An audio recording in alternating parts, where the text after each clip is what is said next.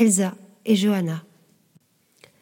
Sélectionnés pour le prix Balzac, relancé cette année pour récompenser l'œuvre photographique la plus évocatrice de la comédie humaine de notre temps, présentés dans leurs premières expositions solo en musée, à la Stadttische Galerie de Karlsruhe jusqu'en février, ainsi qu'à Paris à la Galerie La Forest d'Yvonne jusqu'au 23 décembre, avec une nouvelle série fictionnelle mêlant étrangement science et onirisme, après avoir ému les visiteurs de Paris Photo, avec de troublantes mises en scène de l'errance et de la solitude, le duo Elsa et Johanna a le vent en poupe.